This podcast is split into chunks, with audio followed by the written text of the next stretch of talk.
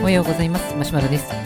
このラジオは昼は小児科で働いている夜型市民ランナーがマラソンやランニングの話をする番組です。今日のテーマは続効率的に痩せるためにということでお届けしたいと思います。と前回、まあ、効率的に痩せるためにっていうことで、まあ、特にこの、まあ、ダイエットっていうことを考えた場合のランニングの位置づけを考えたときに、まあ、走るのこと自体はもちろん悪いことではないんですけれども、ただ、あまりにもこうやりすぎると、まあ、コルチゾールが分泌されて食欲が出ていったりとか、あとは筋肉が分解されたりっていうことがあるので、ある程度この体力作りをランニングでしておいて、その上で高強度インターバルトレーニングを取り入れたりとか、あと日常生活で動ける動作を増やしていくっていうことが、まあ、より効率がいい形になりますよってことでお届けしました。で、これをまあ、あとさらにこのランニングをしっかりするっていう視点でもう少し何かできないかなってことを考えていきます。えー、っと、ランニングをすることによって、ダイエットにとっての、まあ、デメリットというか、あのー、まあ、微妙な点としては、この走り込みすぎると、いわゆるコルチゾールというホルモンが出てくるんですが、このコルチゾールっていうのは食欲に関係するホルモンでもありますので、まあ、ランニングを頑張れば 頑張るほど、ま、食欲がどんどん出てくるっていう、まあ、このなんか矛盾したような状況になってしまいます。でなので、例えばこのコルチゾールという点だけでいくと、まあ、ランニングはするけれども、ほどほどにするっていうことにはなるんですが、えっ、ー、とですね、まあ、ダイエット目的だったら多少ちょっとこの辺の考え方変わるんですけど、まあ、ランナーさんとしてはですね、やっぱり走りたいわけですよ。楽しいので。で、ただ、まあ、ランニングする人、まあ、ラン、あの、ダイエット目的じゃなかったとしても、この、早く走りたいなっていうふうに思いを持っておられる人であれば、この体重っていうのは多少やっぱり意識はしていて、まあ、単純にこの、あの、まあ、ある程度筋肉量が保たれてるっていう条件であれば、体重が軽ければ軽いほど、やっぱりこの、重たいものを持って走るよりかは軽いもので走る方がやっぱり速く走れたり長く走れたりすることができますので体重がまあある程度はあの少ないに越したことはありません。で、そうすると、このある程度食欲をコントロールしたりとか、っていうことが大事になってくるんですけども、走れば走るほどこの効率と分泌で食欲が出てくる。さあ、この、まあ、ガッチャンコしてる状況をどうするかっていうところです。で、これは2点ですね、あの、ちょっとこう考えていきたいなと思うんですが、1つは前回もお話した高強度インターバルトレーニングを、まあ、普段から取り入れるというものです。で、これ例えばですけども、まあ、よくある練習のパターンでいくと、まあ、週に5日から6日走るっていうパターンであれば、その、まあ、例えば5回走るのであれば、うち、まあ、3回から4回はつなぎのジョギングで、うち1回から2回はインターバル走とか、ビルドアップ走みたいな、あの、この走り込むポイント練習にするっていう、まあ、パターンが一般的かなとは思うんですけれども、このジョギングをした後に HIIT を取り入れるっていうやり方です。これなぜがいいかというと、単純なその、まあ、ジョギングであれば、まあ、やっぱり気持ちいいので、気分が乗っていって、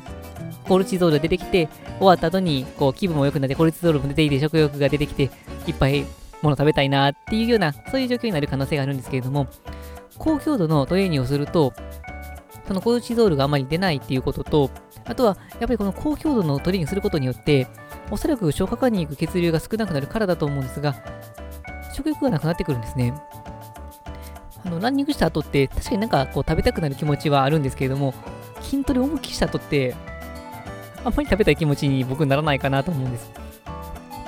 まあ、それ確かにこう研究でも分かってるみたいなので、まあ、これ自分の実感とも合っていて、まあ、そうすると、まあ、そこを組み合わせると、ある程度走った上で、最後に HIIT を加えることによって、本来出てくるはずの食欲っていうのはある程度抑えることができるのかなと思います。で、次に、あのやっぱりまあ、あのー、食欲はある程度出てくるとは思いますし、で、走った後っていうのは、まあ、プチ脱水にもなっていたりとか、やっぱり筋肉にダメージも与えられていたりするので、エネルギーが必要になってきます。で、この時に、あの取り入れるエネルギーとしては、プロテイン、これがいいんじゃないかなと思います。で、じゃあなぜここでプロテインがいいかというと、えっ、ー、と、まあ、栄養に三大栄養素があって、炭水化物と脂質とタンパク質です。まあ、炭水化物っていうのは、まあ、お米とかパパスタとかですね。で、まあ、脂肪は脂肪で、タンパク質はお肉類とか、でこの、まあ、ホエイプロテインである、まあ、いわゆるプロテインとして売っている、ああいうのも、まあ、タンパク質になるんですけれども、で、この中で、まあ、食欲を抑えるっていうのに関わるのが、まあ、これはタンパク質ではないかというふうに言われています。まあ、この、まあ、人類の歴史からっていうとちょっと壮大かもしれませんけれども、まあ、生きていくのに必要なものが、まずどれかっていう風になったりすると、まあ、エネルギーが必要になってきます。で、エネルギーの中でも一番利用しやすいのが炭水化物。で、次にこの量がしっかりと取れるのが脂肪になってきます。そうなると、まあ、氷河期みたいな状況を考えると、まあ、ちょっとでも炭水化物を取って、ちょっとでも脂肪分を取っていかないと、まあ、生き延びることができないということがあるので、目の前にもう炭水化物があったらもう全部食い尽くしてしまえみたいな感じの、まあ、そういうおそらくプログラミングがされてるんじゃないかなと思います。で、タンパク質も大事なんですけども、生きていくっていう上でいくと、炭水化物が最初に大事で、次は脂肪で、まあ、最後にタンパク質。まあ、こんな順番になります。で、逆に言うと、そういう氷河期みたいな状況を考えると、タンパク質が十分取れるぐらいになったということは、それだけ十分な炭水化物も脂肪も取れているに違いないっていうふうに脳が判断するらしくてですね、タンパク質をしっかりと取った方が、いわゆる食欲が止まる、もうお腹いっぱいになったっていう風な感覚になるようです。で、そうすると、この三大栄養素、まあ、あの、どれを選んでもいいよっていう状況であれば、同じ量を食べた時に満腹度が高くなるのはタンパク質です。じゃあそうすると、まあ、タンパク質をとより取った方が、まあ、お腹満たされた状況になるので、そうすると、ランニングをして、もうコルチゾールが出ても、お腹空いたらもっと食べたいっていう状況になった時に、まあ、実は気持ち的には、かなりカロリーが高いものが食べたくはなるんですけれども、ここでこのプロテインを取ることによって、タンパク質がぐっと入ってきますので、ここでお腹いっぱいになって、そこで止まります。でそうすると、まあ、タンパク質取ることそのもの自体は、体を作るのにも非常に大事になってきますし、このホエイプロテインっていうものは、実はこの取るだけであの体重が痩せるってことは研究で分かっています。これ、まあ、不思議なんですけども、あのー、食事に単純に加えるっていうだけでも痩せるんですね。普通の食事に加えたら、普通はカロリーとして増えるので、太っていくような気はするんですけど、なぜか痩せるっていう、そういう現象があります。で、さらに、まあ、普段の食事で、あの、まあ、炭水化物何パーセントタンタンパク質何パーセントっていう、その食事の割合の中で、例えばお肉類とかそういうものをこのホエイプロテインに置き換えると、まあ、さらに痩せるっていうのはあって、まあ、これは確かに普段の食事の、まあ、カロリーを変えていないのでよりそうかなとは思うんですが、まあ、いずれにしても、あのタンパク質をホエイプロテインとして取ることによって、実は痩せやすくなるんですね。そしたらここで、ランニングした後に、ホエイプロテインを取ることによって、満腹感も得られて、過度なカロリーを取ることもなく、体を作っているタンパク質を取って、しかもホエイプロテインを取ることそのものでも体重を減らすことができるっていう点からすると、ランニングのホエイプロテインは非常に有効かなと思います。まあ、ちなみにハードなトレーニングされる、まあ、ハードなランニングトレーニングされる方であれば、ある程度、えーと、炭水化物も取った方が筋肉の回復が早いということが分かっているので、まあ、例えばこの、